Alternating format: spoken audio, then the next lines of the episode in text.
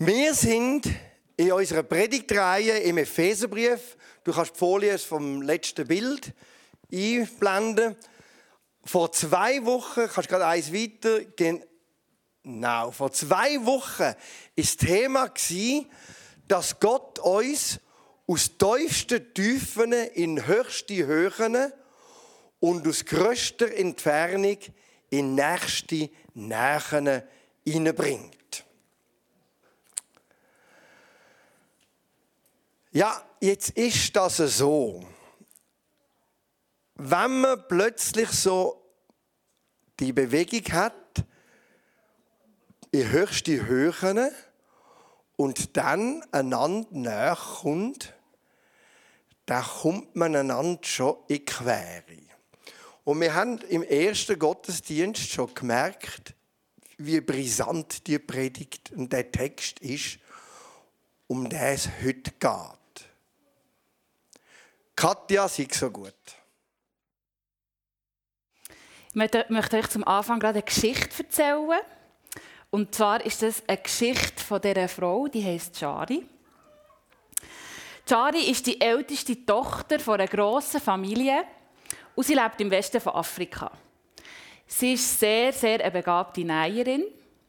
Sie hat ein Flair für Stoffe und Farben und tut gerne in ihrer Freizeit nähen. Und sie hat vor kurzem oder auch schon vor längerem hat sie gemerkt, dass sie ihr Talent ja nicht nur dafür einsetzen kann, dass sie Kleider für sich und ihre Familie näht. Sie hat nämlich die Idee gehabt, ein Business zu starten, das ein kleines Einkommen generiert für ihre Familie. Und so hat Shari angefangen, Stoffe einzukaufen, Schnittmuster zu machen, Kleider zu nähen und dann die Kleider verkaufen. Und zu ihrem grossen Erstaunen haben die Kleider ähm, ganz vielen Leuten gefallen. Viele Leute haben die Kleider gekauft. Ähm, sie ist in der ganzen Region bekannt worden, im ganzen Land, sogar im Ausland haben Menschen ihre Kunstwerke, ihre Kleider kaufen. Ihr Business hat sich bald vergrößert, ist immer wie grösser geworden. Sie hat Leute angestellt, noch weitere Näherinnen. Sie hat sogar einen Mann angestellt, der in der Stadt ist, Stoff kaufen und nachher die fertigen Produkte ist, den Leuten verteilen und in der Stadt ist verkaufen. Eines am Tag ist eine der Näherinnen zu Schari gekommen und hat gesagt, ähm, ich habe eine Idee. Wir können noch irgendetwas anderes machen mit diesen Stoffen. Man könnte ja zum Beispiel Vorhänge nähen oder man könnte so Bezüge machen für auf das Küssen oder vielleicht Taschen. Und das ist ja nicht das Einzige. Man kann ja nicht nur Kleider, äh, Kleider machen aus diesen Stoffen. Und dann hat Charlie gewusst, jetzt ist der Moment gekommen. Sie hat dieser jungen Frau gesagt, komm mal mit in mein Büro, ich habe etwas für dich. Sie ist zu ihrem Schreibtisch gegangen, die oberste Schublade aufgetan, einen Brief rausgenommen und den Brief dieser Frau entgegengestreckt. Er gesagt, tu mal auf, lies mal, was drin steht. Und die Frau hat den Brief aufgetan und angefangen lesen. Und in diesem Brief ist gestanden, was eigentlich der Plan war von Shari für ihr ganzes Business. Sie hat nämlich, bevor sie überhaupt gestartet hat, einen grossen Plan geschrieben, was sie genau machen mit diesem Business. Es ist drin gestanden, dass man, was man alles machen kann aus diesen Stoffen. Dass man ganz viele Sachen für die Hauseinrichtung machen kann. Taschen, Schmuck, Schuhe, Kleider. All das ist in diesem Brief drin gestanden. Und Chari hat die Frau angeschaut und gesagt, weisst, ich hatte von Anfang an diesen Plan. Gehabt. Aber ich habe den dir nicht gesagt, weil ich gedacht, wenn ich euch sage, was mein Plan ist mit diesem Business, dann denkt ihr, dass ich spinne. Und darum habe ich euch das nicht gesagt. Aber jetzt ist der Moment gekommen. Komm, wir machen das jetzt. Den Menschen früherer Generationen hatte Gott keinen Einblick in dieses Geheimnis gegeben. Doch jetzt hat er es den von ihm erwählten Aposteln und Propheten durch seinen Geist offenbart. Die Nichtjuden Darin besteht dieses Geheimnis. Sind zusammen mit den Juden Erben, bilden zusammen mit ihnen einen Leib und haben zusammen mit ihnen Teil an dem, was Gott seinem Volk zugesagt hat. Das alles ist durch Jesus Christus und mit Hilfe des Evangeliums Wirklichkeit geworden. Dass ich ein Diener dieser Botschaft geworden bin, ist ein Geschenk der Gnade Gottes. Ich verdanke es seiner Macht, die in meinem Leben wirksam geworden ist.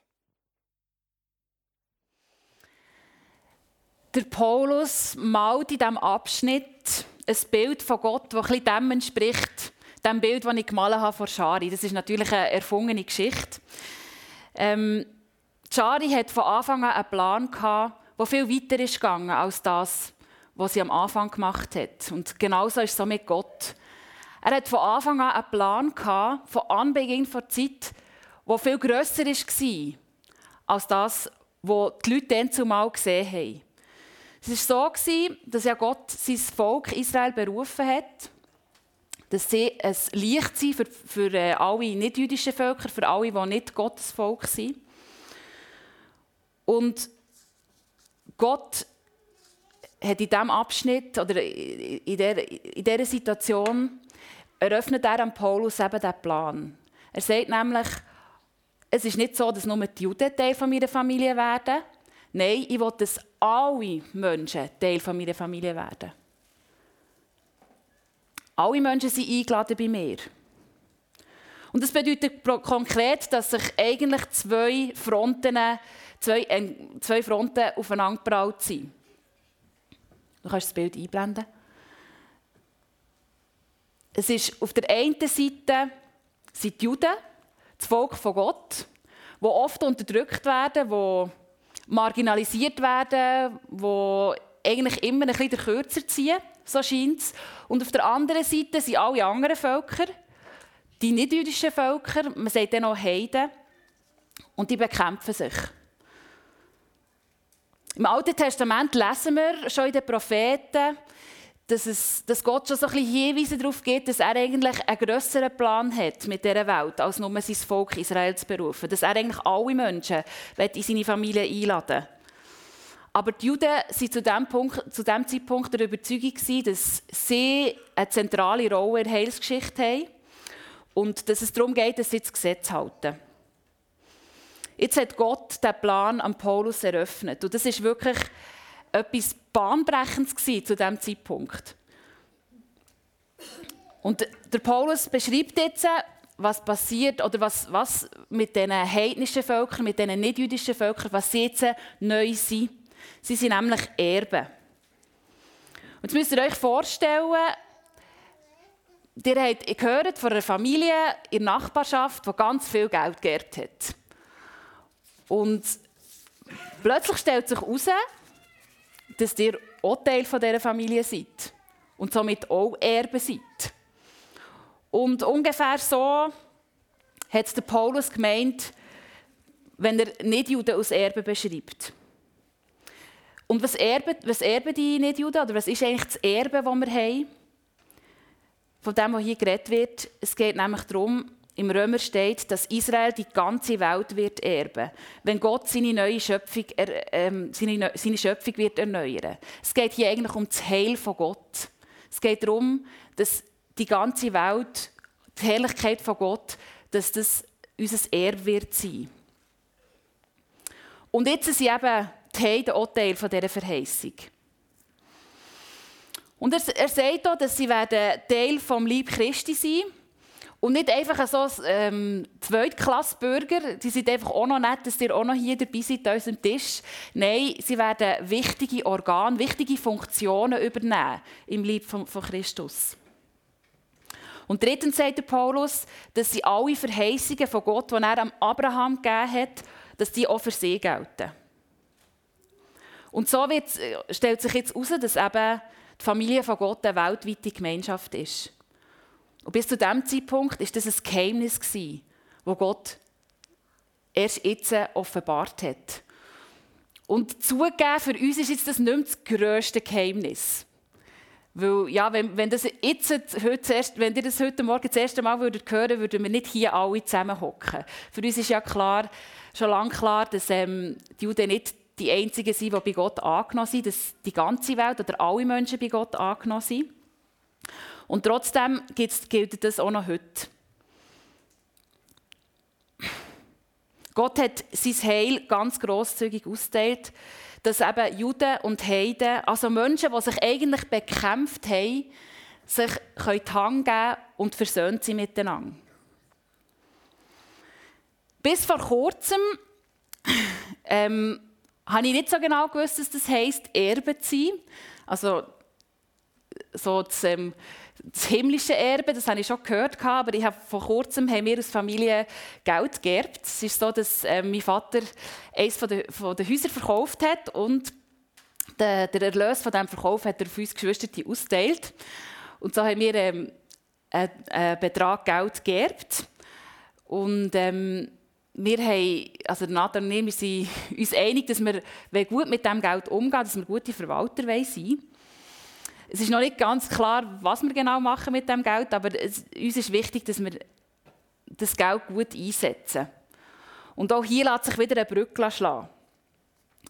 Wir sind ja Menschen, die, uns, die sich als Christus-Nachfolger bezeichnen Und auch wir sind Erben vom Heil von Gott. Und jetzt stellt sich die Frage, für was ist denn das Erbe?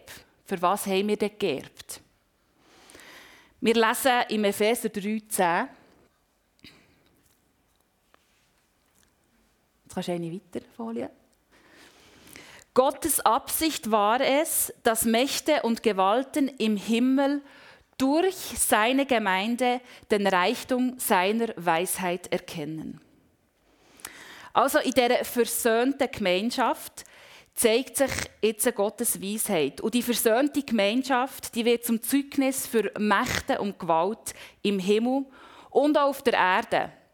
Und es ist ja so, bei diesen Mächten und Gewalt kann man die, nicht, die kann man nicht einfach nur im Himmel platzieren und sagen, die sind einfach so Dämonen und so, sondern die Mächte und Gewalt die sind ja unter uns hier auf dieser Welt, die beeinflussen Menschen. Ähm, das ist eins im Himmel und auf Erde. Und es ist ganz klar, dass hier mit Mächte und Gewalt etwas Negatives gemeint ist. Ähm, und diesen Mächten und Gewalt wird jetzt auch noch die Herrschaft entzogen, die sie gemeint haben, dass sie darüber herrschen. Und sind alle nicht-jüdischen Völker. Und ganz wichtig zu sagen ist, hier geht es nicht darum, um das, was die Gemeinde sagt. Es geht nicht darum, dass, wir als Gemeinde eine gute Theologie haben und das Richtige sagen oder gute ethische Grundsätze vertreten, sondern es geht ganz einfach darum, was die Gemeinde ist. Sie ist nämlich eine Gemeinschaft von Menschen mit unterschiedlichen Hintergründen, Nationalitäten, Alter, Geschlecht, reichen, armen,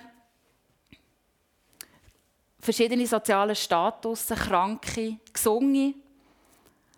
All solche Menschen vereinen sich in der Gemeinde. Und es sind jetzt eben nicht einfach gleichgesinnte Juden, Menschen aus der gleichen Kultur, mit der gleichen Sprache und dem gleichen Essen und der gleichen Musik, die jetzt Teil von Gottes Familie sind. Gott öffnet seine Familie für die ganze Welt und das macht dass, die, dass es zu einer grossen Diversität kommt. Und es ist ja so, dass Macht und Gewalt im Himmel und auf der Erde, die haben so, die, ihre Art ist es, dass sie eindimensionale, monochrome, uniforme Gemeinschaften bilden. Menschen werden ausgrenzt, unterdrückt, tötet, weil sie nicht am passenden Bild entsprechen. Und dafür gibt es ja ganz viele aktuelle Beispiele. Eines davon ist Afghanistan. Jetzt haben die Taliban wieder die Macht übernommen in Afghanistan. Und alle Menschen, die nicht Spuren, so wie sie das gerne wetten, müssen wirklich um ihr Leben bangen. Ähm, vielleicht habt ihr es auch gelesen in Zeitungen, es gibt viele Journalisten, die aus dem Land geflüchtet sind. Es ist eine grosse Unterdrückung auch mit den Mädchen und den Frauen. Ähm, und wir merken einfach, die Macht und Gewalt, die sind da und die wollen eine Art eine Norm bilden in der Gesellschaft und ihre, ihre ethischen Überzeugungen durch, durchziehen. Es gibt auch andere Beispiele, wo Machthaber für ihre Zwecke manipulieren, betrügen und Menschen unterdrücken. Und genau hier macht die christliche Gemeinschaft einen grundlegenden Unterschied. Und die Gemeinde wird zum Zeugnis einfach durch ihre Existenz. Das ist eine Art von, da ist eine andere Art von Gemeinschaft möglich. Es ist eine Gemeinschaft, die eine Einheit ist, trotz der grossen Vielfalt. Und gerade aktuell erleben wir das wieder sehr stark. Ich glaube, in der Pandemie und in der ganzen Zeit von Corona ist die Gemeinde sehr, sehr herausgefordert und muss schwierige Entscheidungen treffen. Laut einer Umfrage sind zwei Drittel der Leute oder der Befragten ähm, schon in grosse Streitdiskussionen verwickelt sind, was Corona betrifft. Ich glaube, es sind auch sogar mehr als zwei Drittel. Ähm, genau. Und wir erleben, dass die Thematik Corona Geister scheidet und sehr zu hitzigen Diskussionen führt. Ich persönlich erlebe das. Und auch unter uns hat es Leute, die sind klare Befürworter von Impfung, die Befürworter sind von den Massnahmen. Es gibt ähm, solche, die Corona hatten, es gibt Risikopatienten, ähm, es gibt Unentschlossene und es gibt auch solche, die wirklich Gegner sind und, und sagen, ich will mich nicht impfen, ich will hier gar nicht da mitmachen. Das alles finden wir hier in unserer Gemeinde. Und trotzdem sind wir eine Einheit, weil Christus uns eins macht. Und weil wir den Wunsch haben, unser Leben auf Gott auszurichten und mit Jesus zu leben. Es ist eben nicht so, dass wir einfach eine Gemeinschaft sind, die ein wegen einem Hobby oder wegen einer gleichen Gesinnung zusammenkommt. Nein, es ist so, wir kommen zusammen, weil Christus uns eins macht. Und es wird auch klar, dass es nicht sehr schwierig ist, eine Einheit zu sein, wenn alle die gleiche Meinung haben. Schwierig wird es, eine, Einheit zu sein, wenn eine grosse Vielfalt da ist. Und genau dort werden wir als Gemeinde zum Zeugnis. Und es gibt der Gemeinde eine ganz zentrale Rolle. Die vereinte und versöhnte Kirche ist Gottes ganz grosser Überraschungsgut. So hat Gott in Kirche seine Herrschaft und die Erlösung von der ganzen Schöpfung antreten. Nach dem Tod und der Auferstehung von Jesus eröffnet also Gott seinen Plan, den er schon von Anfang an hatte. Alle Menschen dürfen an seinem Tisch Platz nehmen. Es gibt keine, keine Trennung mehr zwischen Juden und Heiden. Und die, die sich bekämpft haben, können durch den Tod und die Auferstehung von Jesus in Frieden und versöhnt gemeinsam vor Gott kommen. Die Familie von Gott wird erweitert und die neue Gemeinschaft ist berufen, Einheit in Vielfalt zu leben und somit ein Zeugnis zu sein für Macht und Gewalt im Himmel und auf Erden. Und das gilt ja bis heute. Und ich weiß nicht, wie es euch geht. Die Kirche steht ja unter grosser Kritik, manchmal auch zu Recht. Und manchmal frage ich mich, wie Gott den Plan, den er hat, sichtbar, war, sichtbar machen auf dieser Erde. Und trotzdem bin ich sicher oder bin ich überzeugt, das ist die Art, wie Gott mit uns sein Reich bauen Er will der ganzen Schöpfung seine Botschaft von Versöhnung mitteilen. Im Miteinander von denen, die normalerweise gegeneinander sind, wird Gottes versöhnende Kraft für alle sichtbar und erfahrbar.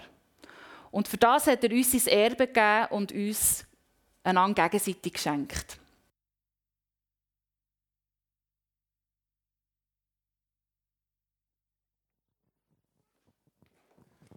Auf die Frage, wie setzen wir das Erbe ein, ist die Antwort klar. Für ein versöhntes Miteinander. Ich glaube, es gibt keine bessere Art zu reagieren und es gibt nichts, wo das stärker zum Ausdruck kommt, dass das, was uns vereint, Christus ist. Als Abendmahl. Nach einer weiteren Woche, wo die einen total gegen Massnahmen protestieren, die anderen verstehen die nicht mehr protestieren, an einem Sonntag wie heute, wo die Abstimmungsthema fast Gemeinden gespalten hat, wie man soll entscheiden soll, habe ich das Gefühl, ist der Text zentral. Was uns vereint, ist nicht die gleiche Ansicht im Umgang mit den Massnahmen. Was uns eint, ist nicht die gleiche politische Überzeugung bei der Abstimmung, sondern Christus selber. Da können wir es lehren. Es ist ja spannend und dramatisch, dass es schon lange nicht mehr so viel so etwas gegeben, das so polarisiert, wie in der Freikirche die Abstimmung von heute und wie in der Gesellschaft die Massnahmen rund um die Pandemie. Und da können wir wie einen Schritt zurücknehmen und sagen, nein, unsere Einheit gründet in Christus. Und da hat es in der Gemeinde Leute, die skeptisch sind, Leute, die Ja gestimmt haben, Leute, die Nein gestimmt haben, und beide aus Überzeugung. Und wir merken, dort liegt es. Dort haben wir eine Einheit.